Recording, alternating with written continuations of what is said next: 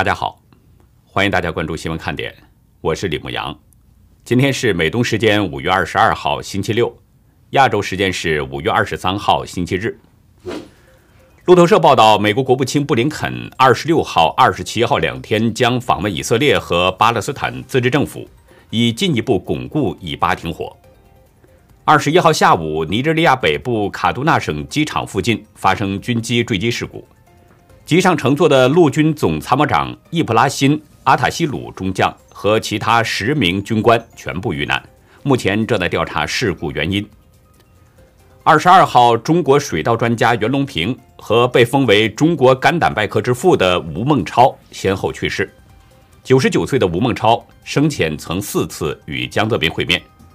海外追查迫害法轮功国际组织调查指出，吴孟超曾涉及大规模活摘人体器官。《纽约时报》引述尚未解密的前美军分析师埃尔斯伯格1966年研究资料：1958年823金门炮战之际，美军曾萌生核武攻击中国大陆的想法。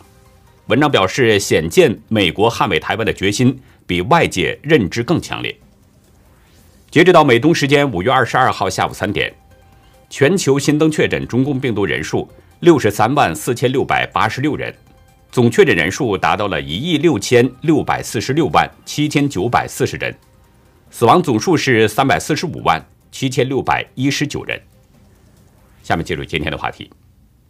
我们今天的话题重点是两大部分，一个是中国云南和青海接连不断的地震，两地都在发生强烈地震之后，又发生了密密麻麻的几百次的余震，令人惊恐万状。台湾的疫情仍然持续紧张，但是在疫情之下，台湾最美的风景更加令人感动。响应网友的心愿呢，我们邀请您共同为台湾加油，打击中共。真实中国画展得到了很多朋友的支持，每一幅画作都是构思精妙，内涵很深。今天继续为大家呈现作品，同样的精彩。从昨天当地时间二十一号晚上八点五十六分开始，一直到今天早晨八点，云南大理自治州漾濞县连续发生四百二十一次地震。地震台网统计，其中四点零以上的有十三次，最大震级是六点四级。据中共官媒人民日报官方微博说，最大的一次地震发生在昨天晚上的九点四十八分，震源深度是八公里。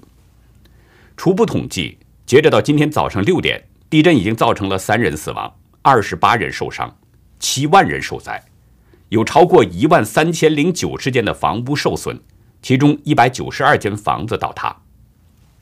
地震发生以后，大理启动了二级应急响应，也就是重大的自然灾害。据了解，地震呢造成昆明到滇西方向的多趟列车停运了。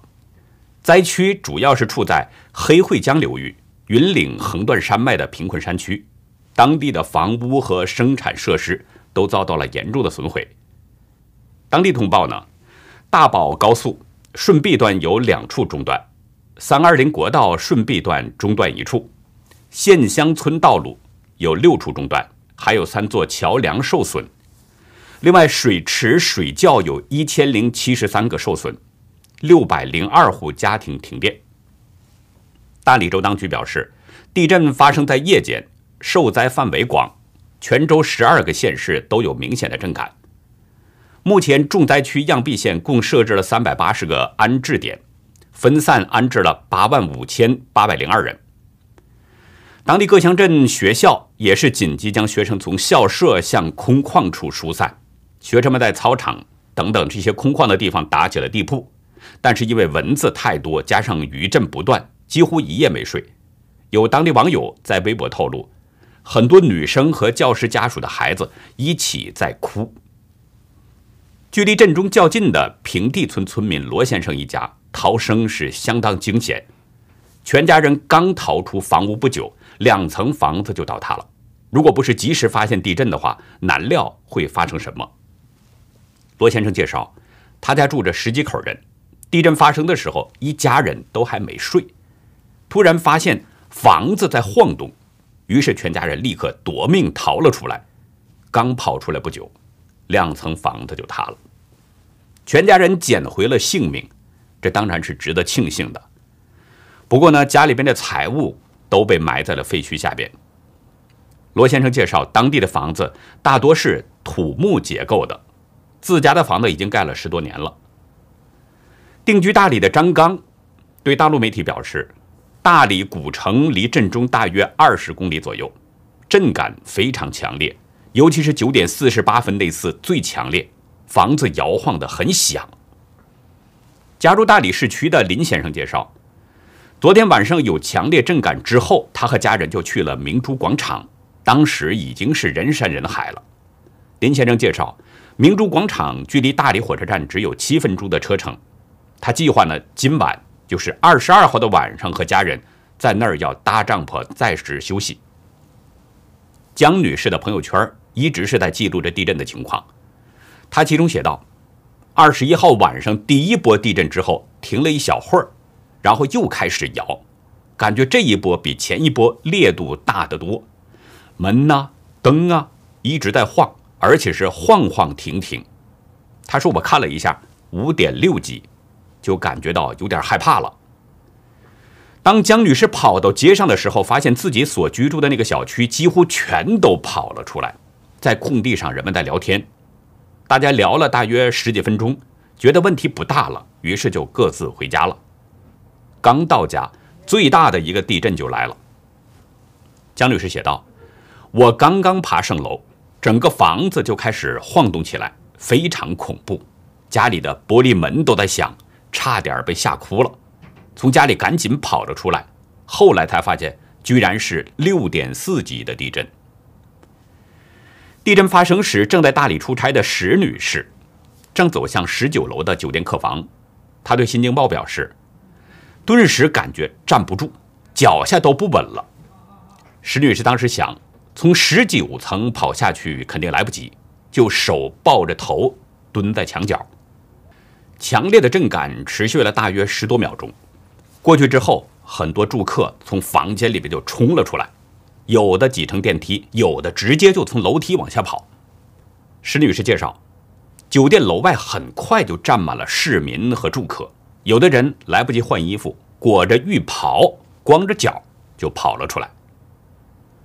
就在云南六点四级地震，人们惊魂未定的时候，仅仅过了四个小时，青海果洛州玛多县发生了更强烈的地震，震级高达七点四级。随后又发生了四百五十三次大大小小的余震。今天凌晨两点零四分，青海玛多县突然发生了七点四级地震，震源深度是十七公里。不过呢，之后美国地质调查所给下修了震级，下修为是七点三级。青海在震后立刻启动了二级应急响应。因为青海省海拔较高，特别是玛多县县城，平均海拔是四千三百五十米。中共央视在微博中报道，目前玛多县城的温度很低，只有零下七摄氏度，而且又普降中雪。当地政府通报，震中距离黄河乡驻地七公里，距离玛多县城三十八公里，距离果洛州政府驻地一百七十五公里，距离西宁市三百八十五公里，整个青海省都有震感。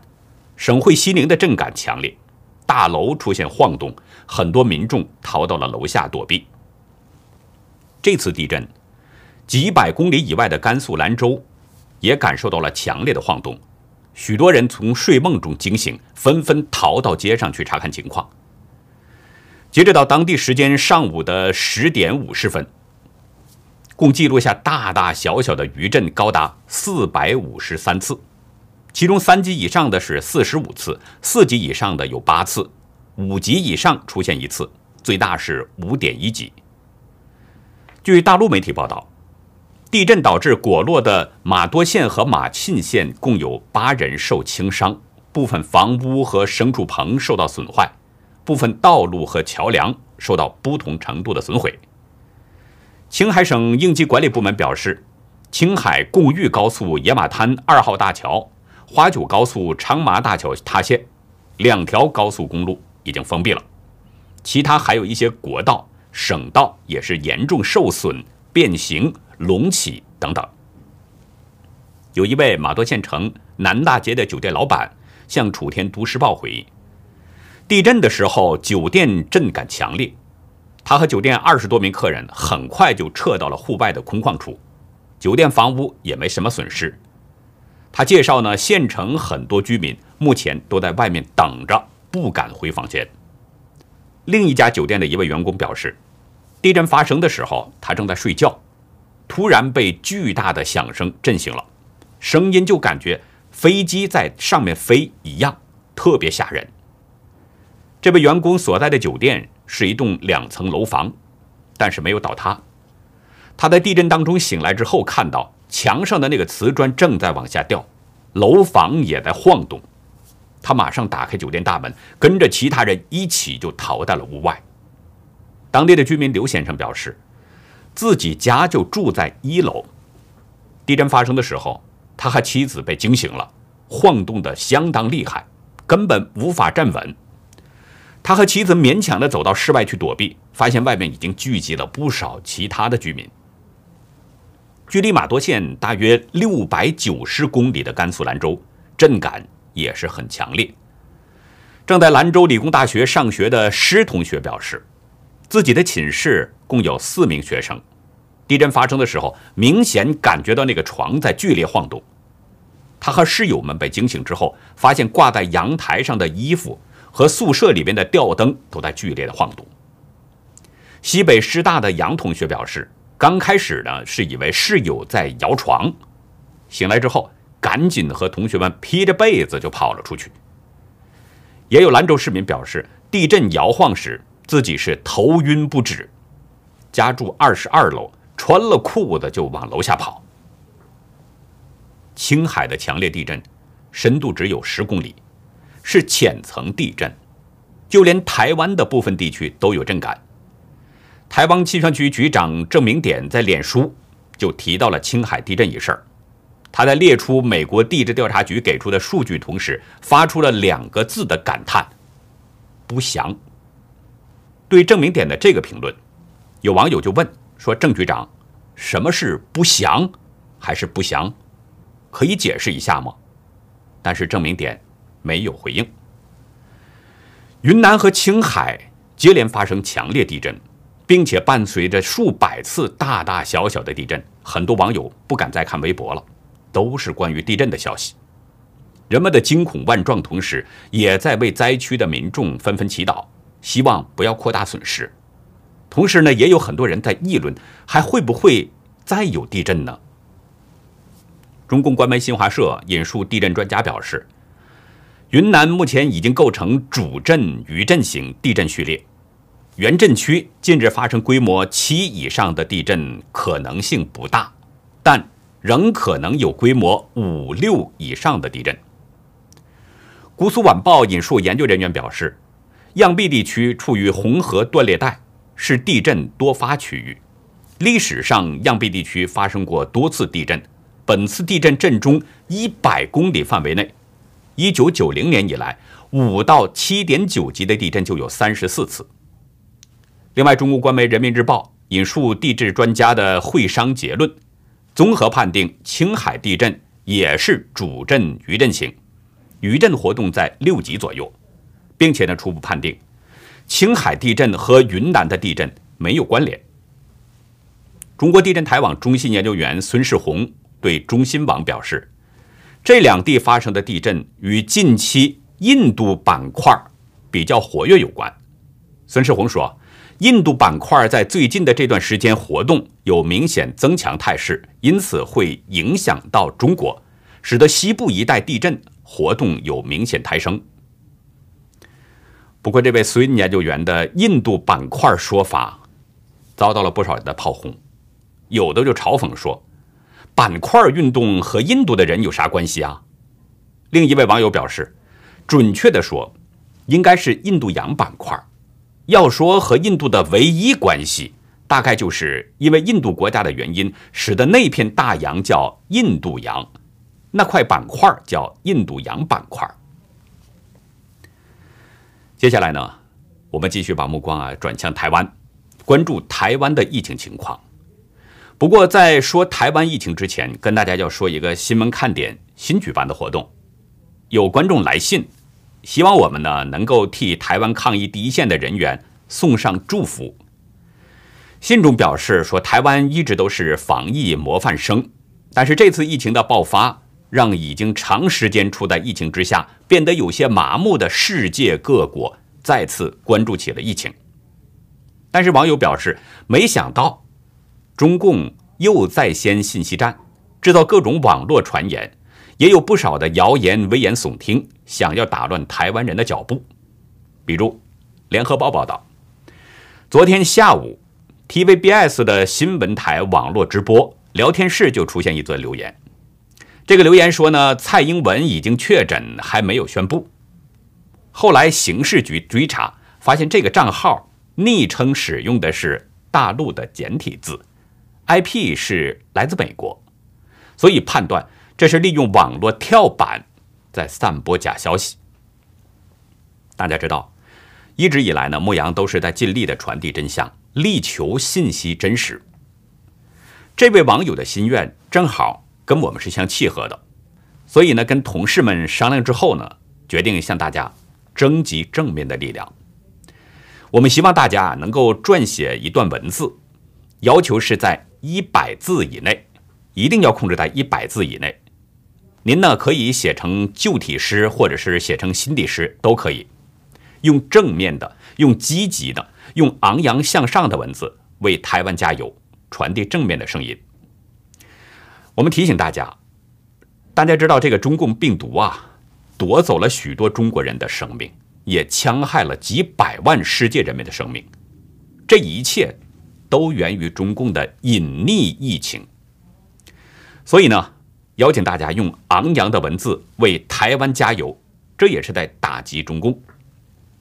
另外还有一个重要的一点，大家这次的投稿信箱有一点变化，请您投递到新闻看点的另一个工作邮箱，newsinside 两个零，然后是 at gmail 点 com，这是新闻看点的英文拼写，请大家不要搞错啊。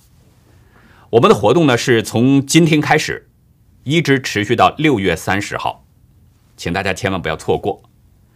我们将在呢所有的投稿当中挑选出十篇，然后由我来朗诵，在节目当中呢呈现给大家，跟大家一起来传递正面的声音。不过啊，其余的那些文章我们也不会白白的让它浪费掉，我们也会精选放到网上，我们每天都会及时更新。欢迎大家呢，能够多多的到优乐客网站去观看，给大家的作品去点赞鼓励。好了，那么现在呢，我们就来关注台湾的疫情情况。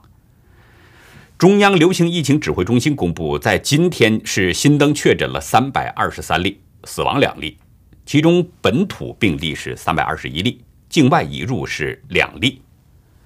这已经是连续第八天单日新增超过了一百例。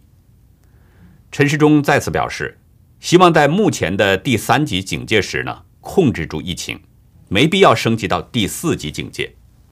他还同时指出，N95 口罩的储备量、生产量和生产能力一定够，检验量能也足够。说起这个口罩啊，想起昨天呢，有一位女网友在爆料公社公开版发过一个帖子，这个网友表示。看到店门口坐着一个貌似街友的阿伯，捡起了别人丢弃的口罩戴。身旁同事看到了之后，立刻拿出了一包口罩送给了这位老人。这位网友说：“我知道他一定也很想戴口罩，只是可能经济有限。”他呼吁，希望大家都能有爱心帮助别人，何况只是一个口罩。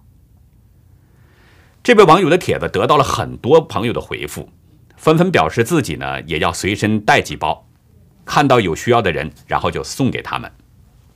也有网友呼吁，大家一起发挥力量，将口罩分送给任何需要但有困难的族群。还有网友说，台湾最美的风景，善良的人心，心都暖了起来，真的好棒哦。还有说，台湾就是有你们这样善良的人。给个赞，光想象也觉得很心酸。很多人真的没什么钱，也不是不愿意，真的是很感谢你们。这才是正面能量，目前社会很需要。我记得我在前面的一次节目当中啊，曾经说过，台湾的风景很美，山清水秀，景色宜人。但是台湾真正最美的风景，并不是这些山水风景，而是台湾人。这句话是什么意思呢？我的理解是。台湾人很热情，有人情味儿。有一位台湾餐厅的老板，前几天啊，他在脸书上感叹说：“现在的餐饮业很辛苦，因为疫情紧张呢，现在到餐厅去吃饭的人已经明显少了很多。”没想到，这位餐厅老板突然收到了房东太太发来的信息，信息中说：“最近疫情紧张，各行各业都很辛苦。”为了供体时间，六月份的房租就先不拿了，大家一起撑过这段时间。房东太太还提醒这位餐厅的老板说，要想些变通的方式，比如外带、折扣优惠等等。收到这个信息呢，餐厅老板有点不太相信，他跟房东太太取得了联系，再次进行了确认。果然，房东太太再次告诉他，六月份的店租不用付了。餐厅老板说：“收到这则房东太太的短信时，我感动到哭了。”一位网友在回复餐厅老板的帖子中说：“好房东一生平安，有这样的房东真好。”好房东不止这一个。另一位网友呢，在 PTT 八卦版上发帖，表示因为受到疫情的影响，现在呢加班次数减少了，这样一来薪水也比平时少，但是开销花费的费用。却会增加。正当这位网友苦恼的时候呢，房东是主动调降了房租，将原来每个月七千元新台币的房租调降到了一千元，还强调两次，这个月只要汇一千元就好。七千元新台币兑换成人民币呢，大约是一千六百多。一千元新台币相当于是二百三十元人民币左右。突然能省下六千新台币，这位网友除了感动之外，也在考虑怎么回报这个房东才好呢？那接下来呢，我们继续为大家展示真实中国的画作。在展示之前呢，先跟大家还得先说两个事儿。一个呢，就是昨天的节目中提到了一位台湾朋友帮自己八岁的女儿向我们投稿。这位朋友在 email 中告诉我。可以在节目中呢称他为是正港台湾郎。我的几位同台湾同事啊也没有意识到这个称呼是不是有什么特定的含义，然后呢我就在节目当中直接这么称呼了。节目播出之后，就有网友向我指出说这是台湾话，意思呢就是正宗台湾人，台湾口音就这么讲。谢谢这位向我们真心指正这样的这个朋友。能够得到您的慈心指正，我们非常的高兴，也看到了我们自己的身上的不足。以后呢，我们会继续的努力，尽量的减少这些小小的失误。另一个呢，就是我们在前面几期的节目当中，陆续的向大家展示了不少的朋友们的画作，现在呢都已经上传到了优乐客网站。我们啊专门开辟了一个专属的页面，集中展示各位朋友的作品。现在这个页面呢已经正式的对外。公开了，欢迎大家前去欣赏，并且呢给我们的作品去点赞。今天向大家要展示的两位朋友的作品，先是呢拉清单合作社向我们投递了两幅画作。第一幅画是一个女人，看这个人的形象，可能有人就会立刻猜到。仔细看这幅画，这个人的表情有点怪异，眼睛。斜视一旁，外面穿的是蓝灰色的西装，里面是花色内衣。手上呢，他拿着一份红色的文件。作者啊，在这个文件上给画了一个大大的问号。请注意，这个人拿文件的两只手颜色上有着明显的区别，一只手是黑色的，另一只手是白色的。拉清丹合作社介绍，这幅画呢，画的是香港特首林郑月娥，手持一份不明文件，没人能明白的文件，搭配眼神飘移，讽刺他对上是装模作样，对下是自我感觉良好的虚伪自大形象。邮件中特别解释，手有不同颜色，这个表示林郑特首弄不清楚黑白是非对错。其实我看了这个画呢，看到他两只手的颜色，我有自己另外一种解释，另外一种理解。黑白两只手，应该也可以理解为是暗指香港政府在面对香港市民和那些民主抗争人士的时候，表面上是声称依法办事，实际上是黑箱操作、黑手打压，采用的是阴阳两手。第二幅画的名字呢叫“吃草活一年”。画面上是一个蝗虫和人部的结合体。人部的上半身是一个身穿西装的男子，手里边拿着一把草；人物下半身是两条蝗虫的腿，人物的后背上有一个硕大的蝗虫。网友表示，这幅画是在讽刺中共最高层，他们像蝗虫一样危害人民。手持一把草呢，是在影射中共高官说的“中国人吃草可以活一年”。其实说到这儿，我不点名这个人物，大家也都能想到我说的是谁了。文字中介绍，搭配蝗虫看草遇食，隐喻在中共专制暴政之下，中国人民可能最终落得连草都没得吃的困难处境。谢谢拉清单合作社的精心制作。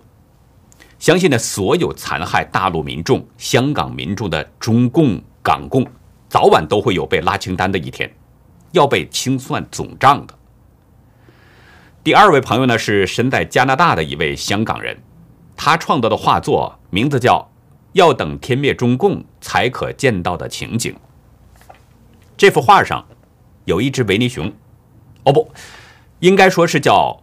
噗噗熊，因为中国大陆的媒体已经给改名字了，叫维尼熊呢可能会让人产生联想，所以给改成了噗噗熊。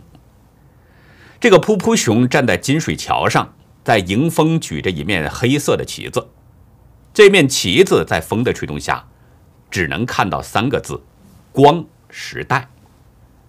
但是大家也应该会想到了，这面旗子上应该是有八个字，也就是反送中期间。让中共和港府心惊肉跳的那句口号：“光复香港，时代革命。”噗噗熊的后面是天安门城楼，但是城楼的主要部分恰好被噗噗熊举着的这个旗子给挡住了，包括那名站岗的士兵头部也被这面旗子给挡住了。天安门城楼两边写着几个大字，左边写的是“民主、自由、人权、法治”。网友说呢，这是中国现在没有的。右边写的是“天灭中共”。网友特别指出，这幅画描绘的时间是黄昏日落的时候，看画面的颜色确实有一些昏黄。网友说呢，这是暗示天灭中共，很有深意的一幅画。我相信呢，天灭中共、解体中共这一天已经不远了。那么那个时候，全世界所有的华人朋友都要给中共拉清单，清算他所犯下的罪恶。在没有了中共之后，不仅香港民众可以挥舞光复香港时代革命的旗子，全世界华人都会敲锣打鼓、欢天喜地的举行各种庆祝活动。所以呢，让我们一起努力，早日迎来这一天。